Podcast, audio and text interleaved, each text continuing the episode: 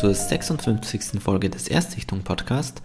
Heute geht es um den Film Fear X und danach noch kurz um die Dokumentation Gambler. Ähm, generell irgendwie eine komische Folge, weil gefühlt habe ich schon seit Monaten keinen Podcast mehr aufgenommen. Äh, natürlich ist es in Wirklichkeit nur ein paar Wochen her, aber trotzdem bin ich so ein bisschen raus aus dem Podcast-Feeling, aus dem richtigen, hey, ich setze mich mal hin und rede mal einfach 10 Minuten rein über einen Film oder so.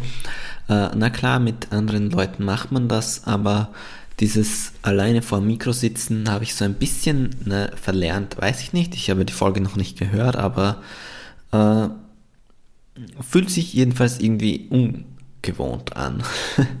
also, Uh, Fear X ist ein Film aus dem Jahr 2003 von dem dänischen Regisseur Nicholas Winding Refn. Und Nicholas Winding Refn ist mein Lieblingsregisseur momentan, ja, also wirklich mit Abstand der Regisseur, wo ich sagen würde, uh, das trifft die Bezeichnung Lieblingsregisseur. Und der hat so Filme gemacht wie Drive, wie Valhalla Rising, Only God Forgives, ähm, Neon Demon, die Busher-Trilogie, aber eben auch Fear X.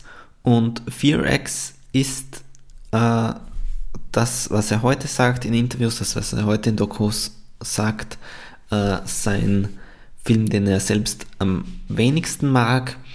Und ich habe den aber bis vor kurzem eben noch nie gesehen einen Moment, ich nehme kurz einen Schluck von meinem Kaffee. Kaffee übrigens das schlechteste Podcast-Getränk. Also Tee soll ganz gut sein für die Stimme, aber Kaffee ganz schlecht, weil der ja auch einem Flüssigkeit entzieht.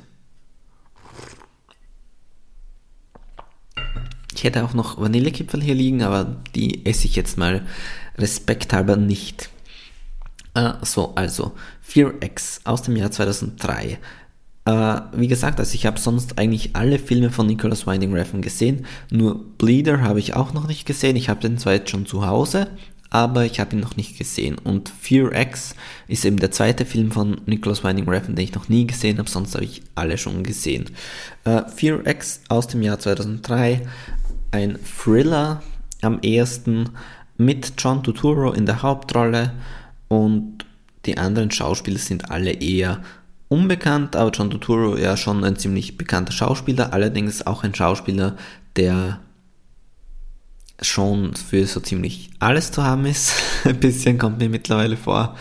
Und es geht eben darum, John Turturro spielt äh, eine Figur namens Harry. Harry ist Kaufhausdetektiv, würde ich am ehesten seinen Job bezeichnen. Also er ist halt wirklich Security- oder Sicherheitsbeamteter in einem Einkaufszentrum und die Geschichte setzt ein ein paar Wochen oder Monate nachdem seine Frau dort ermordet wurde im Einkaufszentrum und Harry versucht eben selbst den Fall zu lösen. Die Polizei hat eigentlich noch so gut wie keine Fortschritte gemacht, ermittlungsmäßig und sieht auch wirklich nicht so aus, als könnten sie den Fall überhaupt jemals lösen. Und Harry sagt sich einfach, nein, äh, das kann es nicht sein. ich muss das selbst lösen und selbst herausfinden, wer meine Frau umgebracht hat und vor allem warum. Und wie er das macht, wie er da anfängt mit den Ermittlungen. Er macht das so, er hat einen Kollegen, der eben immer die Überwachungsvideos Woche für Woche oder Tag für Tag zurückbekommt von der Polizei, wenn die sich die komplett angesehen haben, die Überwachungsvideos von dem Tag, an dem eben der Mord passiert ist. Und da gibt es eben dann ein paar Szenen, wo John Turturro einfach nur vor diesen Überwachungsbildern sitzt und sich den ganzen Abend, wenn er nach Hause kommt, eigentlich ist das seine Abendunterhaltung, dass er sich eben diese Überwachungsvideos ansieht und darauf achtet, hey, äh, gibt es da irgendwas Verdächtiges. Und er hat auch wirklich schon auf seiner Wand eine komplette Kartei angelegt von Menschen, wo er nicht genau weiß, wer das ist, wo er herausfinden möchte, wer das ist, was er dort macht und dass der eben irgendwie verdächtig wirkt. Äh, ja, viel mehr kann man zur Handlung nicht sagen oder darf man zur Handlung gar nicht sagen, finde ich. Also äh, das ist schwer. er kommt dann irgendwann halt auf eine heiße Spur und ermittelt und ermittelt immer weiter und dann gibt es eben einen Punkt, wo er sagt, hey, er fährt jetzt dort und dorthin, weil er glaubt, dort ist der Mörder seiner Frau und das möchte ich vielleicht noch sagen, dann sagt eben sein Kollege zu ihm, ja, hey, aber was willst du denn dort machen? Also du kannst ihn ja nicht stellen, weil du hast ja keine Befugnis dort als Sicherheitsbeamter und du wirst ihn doch auch nicht umbringen, oder? Und dann sagt er eben nein, also er wird ihn auf keinen Fall umbringen, weil er ist kein Mörder, will eben nur wissen, warum. Und ja, wirklich storymäßig möchte ich gar nicht viel mehr dazu sagen. Ich finde, der Film funktioniert anfangs wirklich sehr, sehr gut. Also klar, ich bin jetzt nicht so objektiv, weil ich weiß, ja, der Film ist von meinem Lieblingsregisseur, aber ich muss wirklich sagen, die Stimmung und die Atmosphäre ist am Anfang wirklich sehr, sehr gut und so bedrückend, wirklich, also es ist ja bei weitem kein Horrorfilm, aber einfach, wenn der in ein leerstehendes Haus geht oder wenn der ermittelt und gewisse Sachen passieren, die sind so gruselig, dass die Stimmung wirklich so, dass man Angst bekommt, obwohl im Endeffekt nichts passiert oder gar nicht so die Wahnsinnsgefahr eigentlich auf ihn lauert, aber trotzdem ist es oft sehr bedrückend und auch äh, wirklich gruselig. Und ja, was kann man sonst noch sagen zum Film?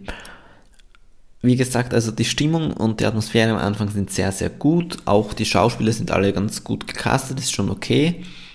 Allerdings, und da fängt schon mal ein bisschen an, schwierig zu werden für mich. Einerseits ist es nämlich so, dass der Film irgendwann kommt halt dann die Auflösung. Ja, warum wurde die Frau umgebracht quasi? Und das hat mir überhaupt nicht gefallen. Ja. Also ich finde, mit dem Zeitpunkt, wo er weiß, oder wo er mal als Zuseher weiß, warum wurde die Frau umgebracht, da ist es für mich nicht mehr spannend oder nicht mehr cool oder interessant gewesen. Ja, muss ich leider wirklich zugeben. Und was ich auch noch sagen muss, was wahrscheinlich auch viele Leute stören könnte, was jetzt vielleicht ein bisschen ein Spoiler ist, aber ich werde nicht weiter darauf eingehen, ist, dass das Ende relativ offen ist. Also nicht so, dass man nicht weiß, wer der Mörder war oder sowas, so krass nicht, aber äh,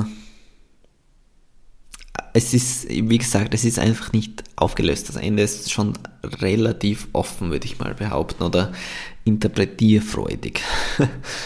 Und ja, wie gesagt, also viel mehr kann ich nicht dazu sagen. Mein Restfazit oder mein Endfazit ist wirklich einfach nur noch, wenn man Nicholas Winding Refn Fan ist, dann sollte man sich den auf jeden Fall ansehen. Einfach der, äh, wie sagt man, dass man eben komplett hat, dass man alle Filme gesehen hat. Und es ist auch wirklich ein Film, äh, eine Art von Film, die er sonst eher weniger gemacht hat.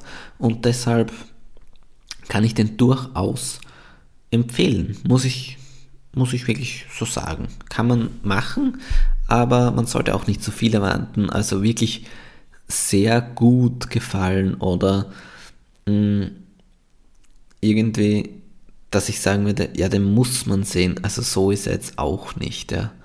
Also man kann das machen, es ist okay, aber es ist jetzt auch kein Meisterwerk, wirklich nicht. Es ist schon, hat seine Probleme, der Film. Äh, ja, bevor ich mich jetzt zu viel wiederhole, zu oft das Gleiche sage, es gibt noch einen zweiten Film, den ich heute vorstellen möchte, nämlich Gambler. Und ihr denkt euch jetzt, ja, es gibt doch nur eine Folge, wo du jemals alleine zwei Filme vorgestellt hast. Und das ist soweit auch richtig und ich habe das auch deswegen wirklich nur einmal gemacht, weil das nicht so hundertprozentig funktioniert hat für mich selbst. Äh, allerdings ist es jetzt so, dass die Filme schon was miteinander zu tun haben diesmal. Nämlich Gambler ist eine Dokumentation über Nicholas Winding Refn und nicht nur über Nicholas Winding Refn, sondern über die Auswirkungen von Fear X quasi.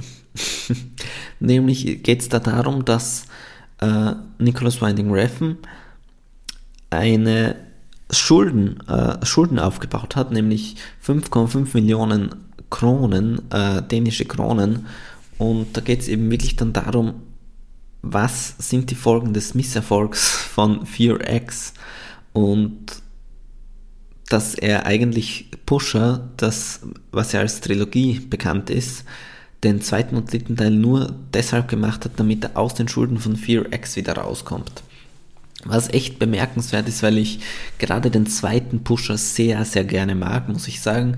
Beim dritten kann man sich darüber streiten, aber der zweite ist wirklich gut, meiner Meinung nach.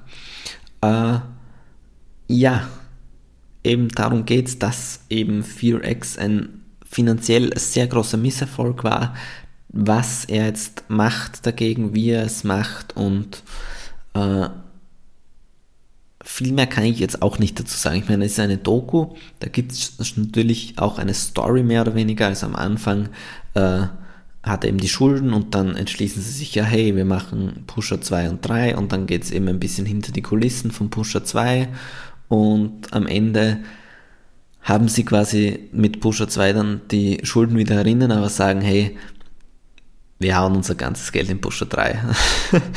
und darum geht es eben so ein bisschen, dass er eben ein Gambler war zu diesem Zeitpunkt, dass er alles auf eine Karte, alles auf einen Film gesetzt hat, was dann nicht aufgegangen ist und wie er dann damit umgegangen ist und wie er aus den Schulden rausgekommen ist. Also das sind wirklich private Aufnahmen auch von ihm und seiner Frau und alles aber schon von einem Dokumentarfilmer gefilmt und begleitet.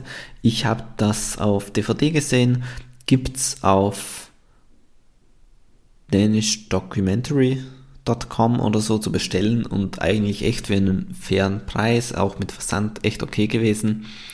Äh, ja, muss ich sagen, ist wirklich nur für Hardcore-Reffen-Fans zu empfehlen, weil das Ganze auch noch auf Dänisch ist, nur mit englischen Untertiteln und auch auf IMDb haben den Film nur 261 Personen bewertet, was echt sehr, sehr wenig ist, wenn man vergleicht zum Beispiel 4X hat allein schon 6109 Bewertungen und der ist ja schon gefloppt damals. Das heißt, diese 200 irgendwas sind wirklich sehr, sehr wenig und ja, wie gesagt, für Hardcore-Reffen-Fans wie mich, wo ich mich auch dazu zählen würde, muss ich sagen, kann ich auf jeden Fall empfehlen. Ist sehr interessant. Also ich habe zwei andere Reffen-Dokus auch noch gesehen, nämlich einmal die Doku von seiner Frau uh, My Life, directed by Nicholas Winding Reffen, wo es um die Entstehung von hier Only God Forgives geht und dann noch die Doku NWR, wo es generell so ein bisschen um ihn geht und aber auch in der Zeit nach Drive, ja.